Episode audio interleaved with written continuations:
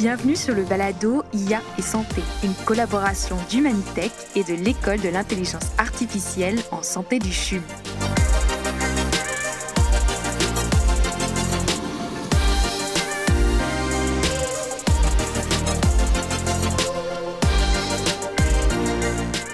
Aller plus vite, aller plus loin, avec l'intelligence artificielle, c'est possible nous continuons notre investigation sur l'utilisation de l'IA en santé avec un épisode sur l'optimisation, c'est-à-dire sur l'utilisation des ressources médicales à leur plein potentiel pour gérer au mieux les situations.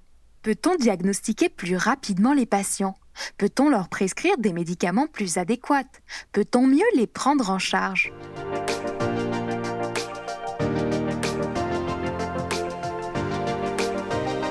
Pour comprendre comment l'IA optimise le parcours de soins, j'ai investigué ses apports, mais aussi ses limites, pour traiter trois grandes maladies la rectocolite hémorragique, le cancer et la maladie d'Alzheimer. Pour cela, je suis allée parler à des experts du centre hospitalier de l'Université de Montréal et de son écosystème. Je me suis entretenue avec Thibaut Caron, patient partenaire du CHUM, qui m'a raconté le long temps que ça avait pris pour être diagnostiqué de la rectocolite hémorragique. J'ai ensuite rencontré Alexandre Le Boutillier, cofondateur d'Imagia et membre des conseils d'administration d'Ivado et du Mila, pour parler de l'entreprise en IA qu'il a cofondée pour optimiser la recherche contre le cancer. Enfin, avec Manon Ansar, chercheur au centre de recherche du CHUM, j'ai appris qu'il était possible de prédire la maladie d'Alzheimer avant même qu'elle ne se déclare. Après avoir écouté ses points de vue sur l'utilisation de l'IA pour optimiser les diagnostics et les traitements, nous entendrons Nella Mesgani, chercheur au centre de recherche du CHUM et professeur au département sciences et technologies à l'université TELUC, pour une vue d'ensemble sur le sujet. Vous êtes avec Oriane Morier, bienvenue.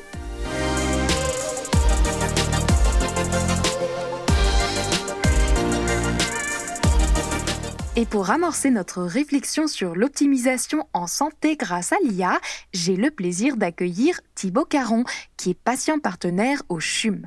Son parcours nous montre qu'il y a un véritable besoin de mieux diagnostiquer et que l'IA peut aider à le faire. Bienvenue Thibaut. Merci Ariane. Alors je sais que vous êtes atteint d'une maladie auto-immune assez sévère. Est-ce que vous pourriez m'expliquer de quoi il s'agit exactement et quels en sont les symptômes? Alors en 2015, j'ai appris que j'étais atteint de la RCH, c'est la rectocolite hémorragique. C'est le petit cousin de la maladie de Crohn en fait.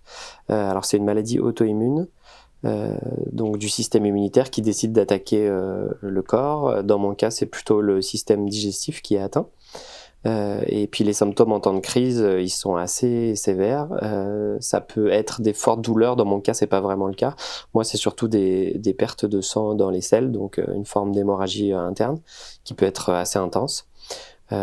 Puis ma première crise, elle a été assez fulgurante et inquiétante puisqu'elle sortait vraiment de nulle part et le diagnostic s'est fait au bout de seulement un mois et demi, puisque la, la maladie est pas évidente à diagnostiquer. Il y a beaucoup de choses à évacuer avant. Et du coup, est-ce que vous pourriez me raconter comment vous avez été diagnostiqué?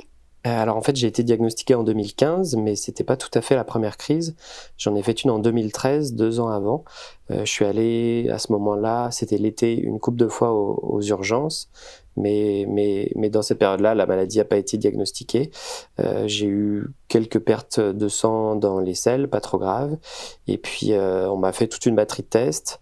Et finalement, on a décidé de me donner des antibiotiques assez vite, préventivement. Et puis, euh, la crise est partie d'elle-même au bout de, un mois, comme par magie. Alors, on n'a pas su si c'était grâce aux antibiotiques ou grâce à autre chose, mais en tout cas, elle, est partie. Puis, j'ai plus entendu parler de ça pendant, pendant deux ans. Mais c'est bien en 2015 que vous avez été diagnostiqué. Est-ce que vous pouvez me raconter comment ça s'est passé? Oui, c'est bien à l'été 2015 que j'ai finalement eu mon diagnostic. Alors ça a été un peu long, ça a pris un mois et demi.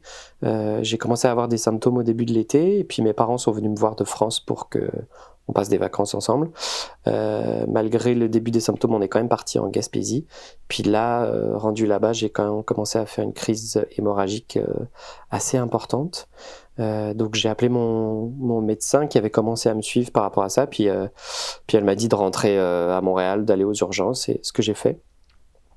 Là-bas j'ai décrit mes symptômes, donc la perte de sang qui était assez importante, et puis Et puis dès le départ aux urgences, j'ai eu une expérience dont je rigole maintenant, mais qui est assez, euh, qui est assez intense, le fameux toucher rectal euh, qu'on a dans ces cas-là, quand on a des pertes de sang, euh, donc fait par une jeune interne dont je connaissais même pas le nom. Ça a dû arriver dans toutes ces années trois fois, je pense, la même situation où, très gênante où on doit baisser son pantalon devant quelqu'un qu'on connaît pas et puis faire ce test-là. Donc là, tu débranches un peu ton, ton cerveau et puis tu mets ta dignité de côté.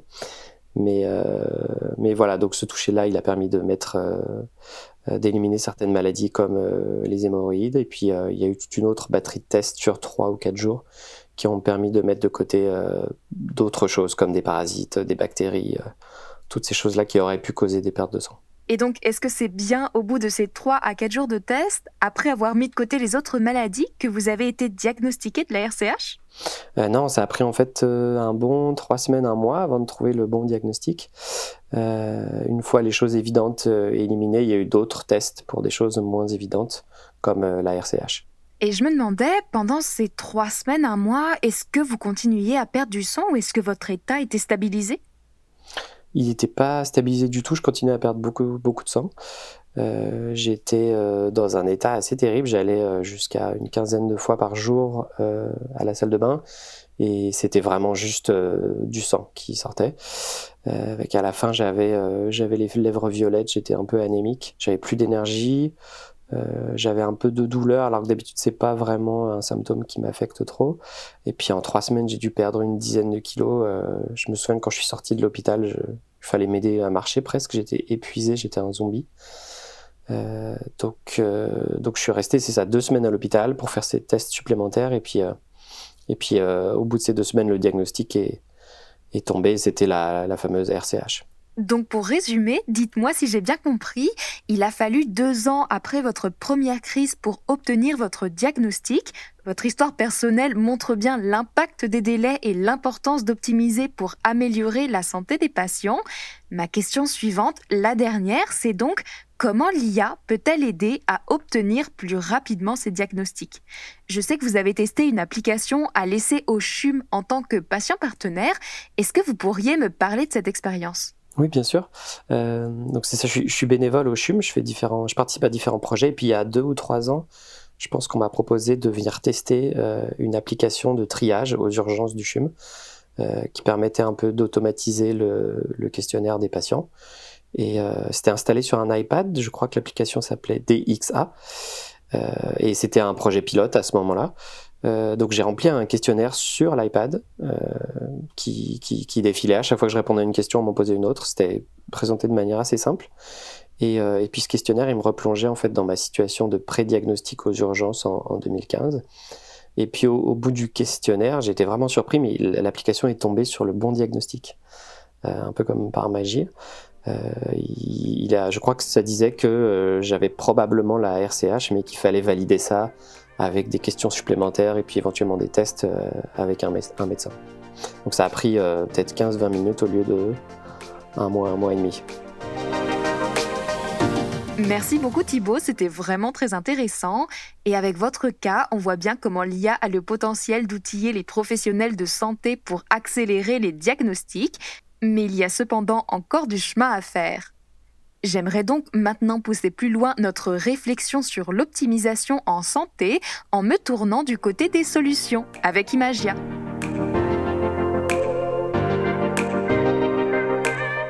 Donc Imagia, c'est une entreprise québécoise qui développe des solutions pour la santé à base d'IA, dont certaines pour optimiser les parcours de soins.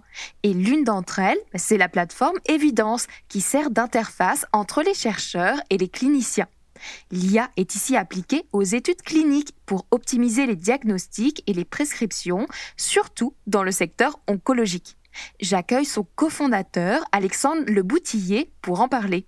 Bonjour Alexandre. Bonjour Ariane, c'est un plaisir d'être avec vous. Ma première question va donc porter sur Imagia. Est-ce que vous pourriez me raconter pourquoi et comment vous avez fondé l'entreprise? Alors c'est malheureux, mais le cancer touche ou va toucher euh, la moitié d'entre nous. Euh, c'est arrivé à mon père. Donc, euh, il m'a annoncé la, mauvaise nouvelle de son cancer euh, terminal. C'était l'époque où l'intelligence artificielle avait une montée en puissance avec des nouvelles techniques sur la reconnaissance de, certains patterns. Donc, dans le cas de mon père, le diagnostic a pris beaucoup de temps et les traitements n'étaient pas nécessairement appropriés. Donc, j'ai vu une opportunité d'aider à ma façon, puis transformer un peu cette, cette grande tristesse en peut-être en, joie pour les patients qui sont atteints du cancer ou qui le seront prochainement. C'est vraiment un, un, fléau et on s'est donné une mission chez Imagia d'en faire une différence. Mais quelle différence ça fait au juste pour le patient dans son parcours de soins et son optimisation? En fait, dans le parcours de soins et son optimisation, on veut que le patient y rentre le plus rapidement possible avec le bon diagnostic, mais aussi on veut qu'il en sorte le plus rapidement possible avec un traitement réussi. Donc, c'est ces deux éléments-là pour lesquels on focus euh, l'intelligence artificielle chez Imagia, une entrée rapide et une sortie rapide. On veut continuer notre vie euh, sans passer son temps à l'hôpital. Et alors maintenant, j'ai une grande question. Est-ce que vous pourriez m'expliquer comment l'IA peut optimiser le parcours de soins d'un patient? Nous avons parlé avec Thibaut Caron de DXA, qui aurait permis d'obtenir son diagnostic plus rapidement. Quelle est votre expertise sur le sujet?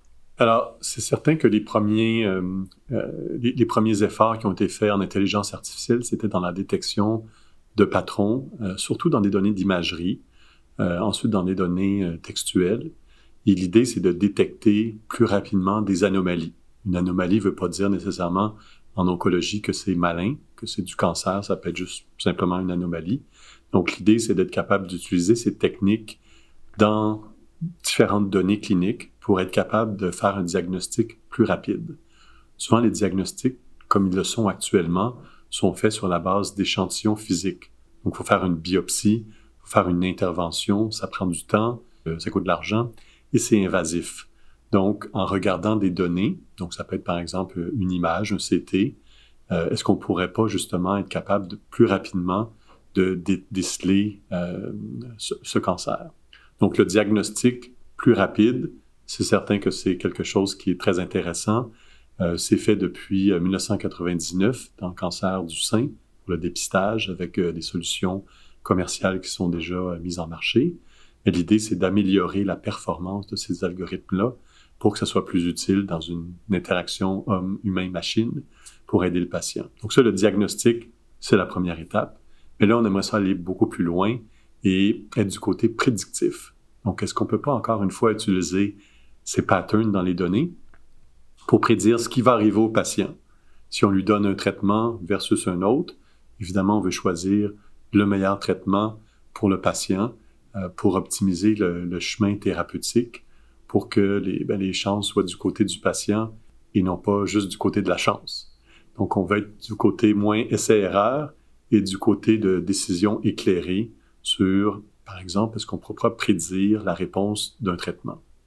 Donc, on va en médecine personnalisée, mais accessible, puisque ça se fait juste sur la base des données et que ça peut se faire très rapidement. Donc, euh, c'est là où on se dirige. Et est-ce que vous pourriez développer un exemple concret, peut-être avec un projet sur lequel vous travaillez actuellement et qui utilise de l'IA? Donc, on a mis justement au point une plateforme à l'initiative de notre euh, chef euh, technologique, Florent Chandelier, qui s'appelle Évidence, qui cherche les évidences dans les données.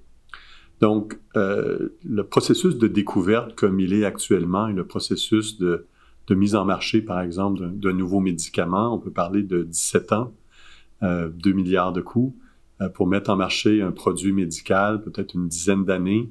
Euh, c'est très long. Donc, est-ce qu'on ne peut pas utiliser l'intelligence artificielle à chaque étape du processus de recherche pour raccourcir, automatiser certaines de ces tâches-là pour que la commercialisation et que ça rentre en, pratique et que ça bénéficie les patients plus rapidement? La réponse est oui. Donc, on travaille avec les chercheurs, les cliniciens chercheurs dans les hôpitaux. Les données sortent pas des hôpitaux. Et ces chercheurs-là, qui font du travail depuis plusieurs années, peuvent accélérer leur recherche avec cet outil-là. Par exemple, ils peuvent créer des cohortes de patients qui répondent à des critères bien particuliers beaucoup plus rapidement avec des techniques de compréhension et de reconnaissance de concepts dans le texte. Beaucoup de rapports médicaux qui existent et à ce moment-là, ben, d'avoir une cohorte de patients, par exemple, je veux des patients qui ont des cancers du poumon avec certaines mutations particulières et qui ont eu, par exemple, des traitements en immunothérapie. On veut savoir pour quel patient ça a fonctionné et pour quel patient ça n'a pas fonctionné. Et l'idée, ben, on utilise des données textuelles, des données d'imagerie, des données génomiques, le traitement et la réponse. Et là, on peut entraîner un modèle qui va apprendre à reconnaître certains paramètres, certaines données, certains patterns qui pourraient prédire la réponse à un traitement d'immunothérapie. Parce que c'est toujours ça, on veut savoir est-ce que ça va fonctionner avant de prendre le traitement. Et la bonne nouvelle, c'est qu'on a du signal dans la donnée. Donc, on pense peut-être qu'éventuellement, il pourra avoir ce genre de logiciel-là qui aiderait euh, l'immuno-oncologue, le patient, à prendre des décisions plus éclairées sur quel traitement il devrait suivre. Et j'ai juste une petite question supplémentaire sur la plateforme. Je voudrais savoir où en est le développement. Oui, donc la plateforme est déjà en opération dans plusieurs hôpitaux au Québec. Euh, on commence des déploiements à l'étranger, aux États-Unis et en Europe. Et l'idée, c'est de faciliter la collaboration internationale. Donc, lorsqu'on est dans un seul hôpital, souvent il y a 2-3 millions de données patients. Ça semble beaucoup, mais pour un cancer particulier, une mutation génomique particulière, parce qu'il existe des traitements particuliers pour ça, malheureusement ou heureusement, il n'y a pas beaucoup de patients qui ont ce, type de sous-maladie. Euh, donc, euh, on n'a pas le choix d'avoir des collaborations entre centres. Et ce qui est compliqué, c'est de sortir les données des hôpitaux. Donc, nous, on a pris l'approche justement où chaque donnée reste dans chaque hôpital. Donc, ça aide beaucoup sur la confidentialité et le respect de la vie privée des patients. Et à ce moment-là, ben, on veut juste s'assurer que la découverte se fasse et que cette découverte-là puisse bénéficier aux patients et euh, à tout l'écosystème, en fait. Et vous venez de parler de bénéfices pour le patient. Je vais prendre la balle au bon. Je voudrais savoir si vous pouvez me parler des retombées positives pour le patient, mais aussi pour les cliniciens et la société en général. notre compréhension du cancer a beaucoup évolué dans les 20 dernières années, surtout avec le séquençage génomique. On pensait que ça allait répondre à toutes les questions. En fait, ça en a ouvert plusieurs. Mais maintenant, il y a des traitements qui sont curatifs. Lorsque le cancer est attrapé très, très tôt. Euh, c'est une mauvaise nouvelle, mais on soigne et après on passe à autre chose. Euh, lorsque c'est attrapé très tard, ben là, c'est là que c'est des moins bonnes nouvelles. Donc, c'est pour ça que le diagnostic précoce, les programmes de dépistage sont importants. Mais une fois qu'on a attrapé un cancer, ben, on veut savoir justement, le clinicien, il aime ça donner une bonne nouvelle, dire, bon, ben, on va vous proposer ce traitement-là, les chances de succès sont bonnes, on a des données probantes en fonction de vos données personnelles. Euh, et là, c'est intéressant pour le patient, on se sent plus en confiance que juste, bon, on va essayer quelque chose, on se revoit dans trois mois, on n'a pas vraiment d'indication si ça va fonctionner ou pas. Donc, c'est vraiment ça, la médecine personnalisée. Donc, utile pour le patient, utile pour euh, le, clinicien, qui aime ça avoir un éclairage sur l'ensemble de données. Il y a tellement de données, c'est impossible pour un humain euh, d'en comprendre la subtilité, parce qu'il y en a trop. Par contre, on veut avoir ce dialogue expert-machine entre l'interprétation que va faire euh, l'intelligence artificielle des données. On ne veut pas juste fournir une réponse au clinicien oui ou non. On veut fournir une oui parce que. Donc, il y a beaucoup de recherches qui se font sur l'explicabilité. Souvent, l'erreur que va faire un humain est très différente qu'une erreur que va faire la machine. Donc, on veut combiner euh, cette perception euh, des données pour justement arriver aux meilleures décisions. On parle du payeur aussi. Le gouvernement, on y contribue tous avec nos taxes. Euh, plus de 50% du PIB passe dans le système de la santé avec les traitements de plus en plus performants, de plus en plus coûteux. Euh, c'est pas une tendance qu'on veut maintenir à la hausse. Donc, on veut optimiser aussi euh, les, les, choix thérapeutiques. On veut juste payer pour les choix qui fonctionnent. Puis moi, j'ai pas de problème à payer plus cher pour un traitement qui fonctionne que payer le moins cher possible pour peut-être un traitement qui fonctionne pas. Donc, c'est vraiment un alignement complet de ce que j'appellerais des, des 4 P, des patients, des praticiens, du payeur et la pharmaceutique. Et j'ai une toute dernière question pour vous, si vous permettez. Quand pouvons-nous espérer un déploiement à grande échelle de votre solution pour bénéficier de ces retombées? Alors, on, attend déjà euh, des études cliniques sur des biomarqueurs. Malheureusement, le COVID a ralenti beaucoup euh, d'études cliniques qui n'étaient pas liées au COVID. Euh, l'année dernière, il y a 20 de moins de diagnostics de cancer. Ça ne veut pas dire qu'il y a moins de cancer. Ça veut juste dire que les programmes de dépistage ont été suspendus. Donc, c'est pour ça que c'est important de continuer ces programmes de dépistage.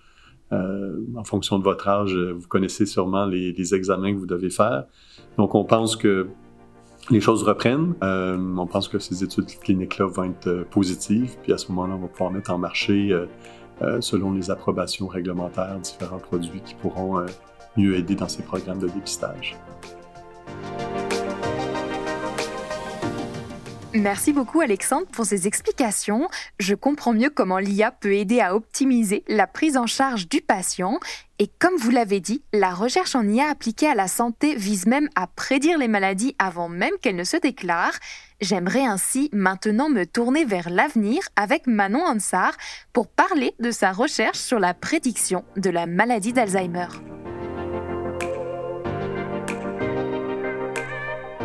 Et donc pour parler des avenues encore à explorer pour l'optimisation en santé grâce à l'IA, notamment pour la prédiction des maladies, j'ai le plaisir d'accueillir Manon Ansar. Bonjour Manon. Bonjour. Vous êtes actuellement postdoctorante au laboratoire de recherche en imagerie et orthopédie du Centre de recherche du CHUM, le LIO, et avant cela, vous avez fait votre doctorat en France dans le laboratoire Aramis de la Pitié-Salpêtrière sur la prédiction de la maladie d'Alzheimer.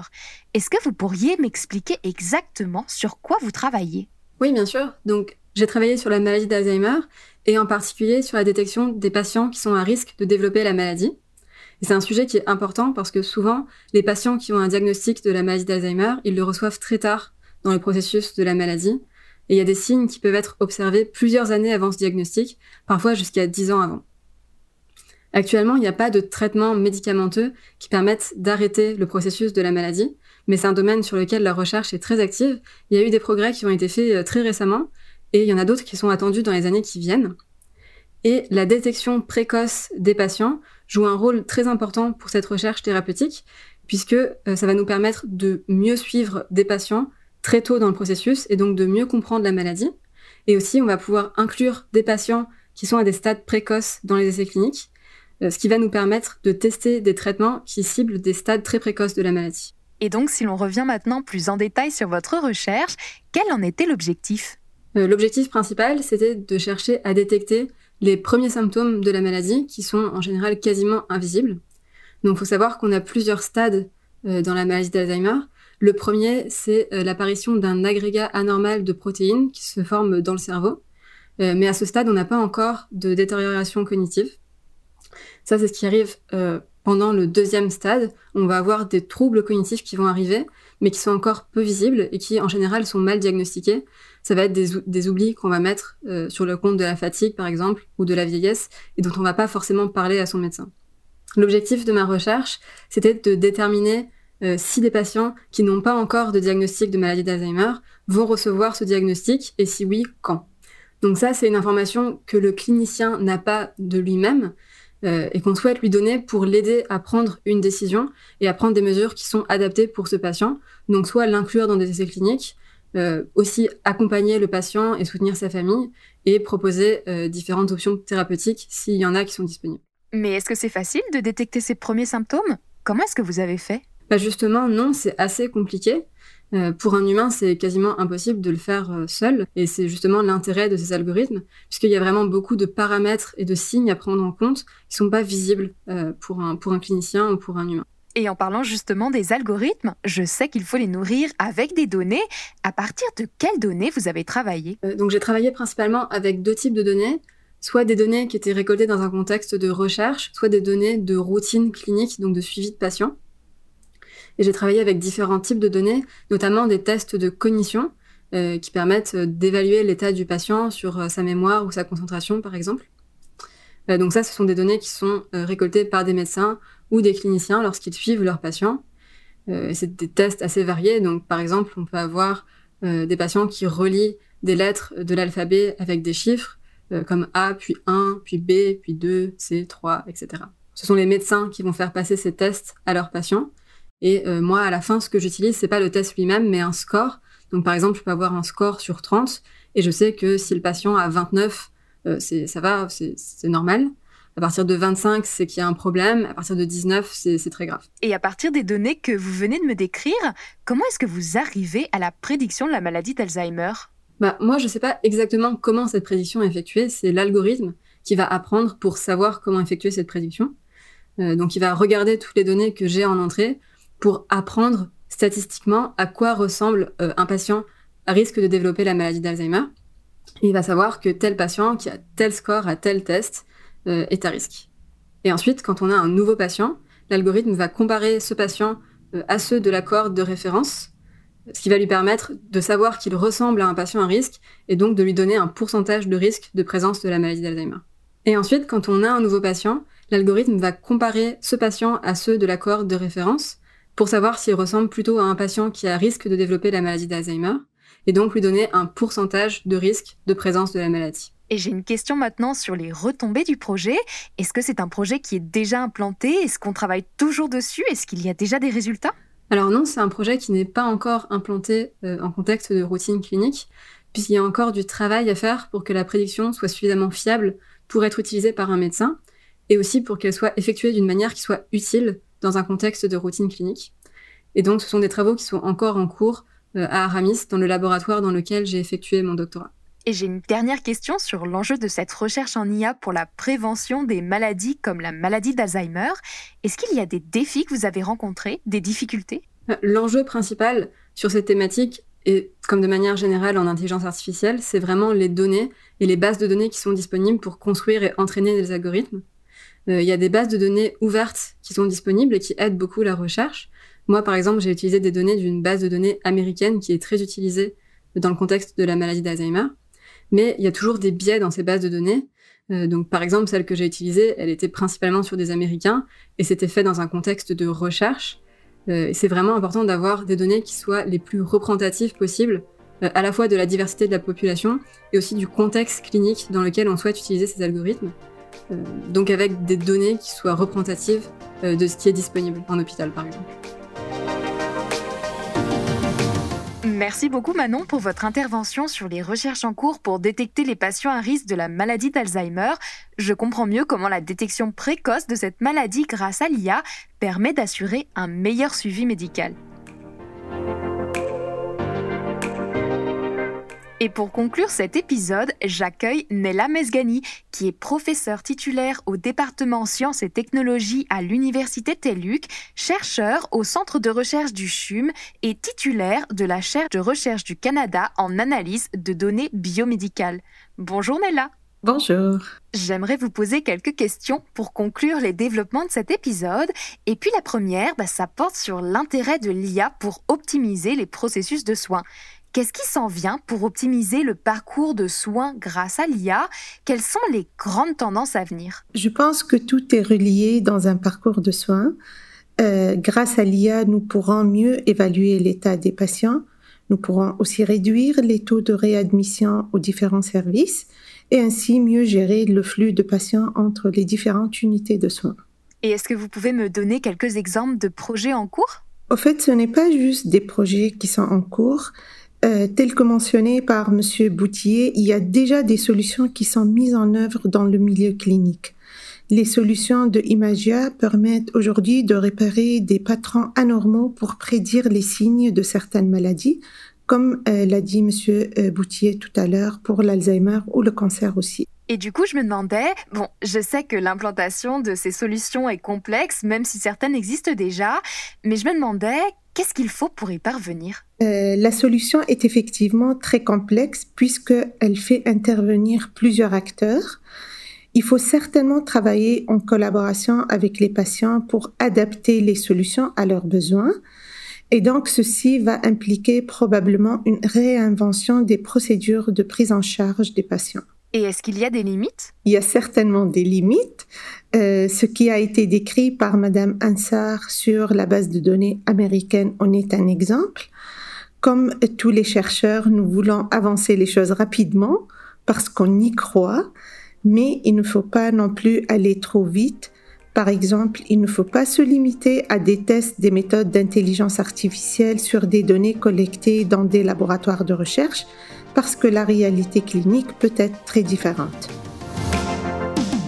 Merci beaucoup Nella pour votre participation à cet épisode, c'était vraiment très éclairant. De l'identification plus rapide du bon diagnostic à la prédiction des patients à risque, en passant par la recommandation des meilleurs traitements, nous avons vu comment l'IA pouvait optimiser les soins et les services au bénéfice des patients. Nous avons pris l'exemple de trois grandes maladies, la rectocolite hémorragique, le cancer et la maladie d'Alzheimer. Et nous avons discuté avec Nella Mesgani de l'importance de la collaboration en santé. Merci à Thibaut Caron, à Alexandre Le Boutillier, à Manon Hansard et à Nella Mesgani d'avoir échangé avec moi. Cet épisode est une collaboration du Manitech et de l'IAS du CHUM. C'est le troisième d'une série d'épisodes portant sur les applications de l'IA en santé. Et pour en savoir plus sur l'optimisation en santé grâce à l'IA, vous pouvez écouter la série de conférences réalisées par l'IAS sur son site web eiaschum.ca. Restez à l'écoute pour l'épisode prochain. Nous montrerons comment l'IA permet aux patients et à leurs familles et au personnel de santé d'avoir accès à l'information médicale. À très bientôt donc pour un nouvel épisode du Balado IA et Santé.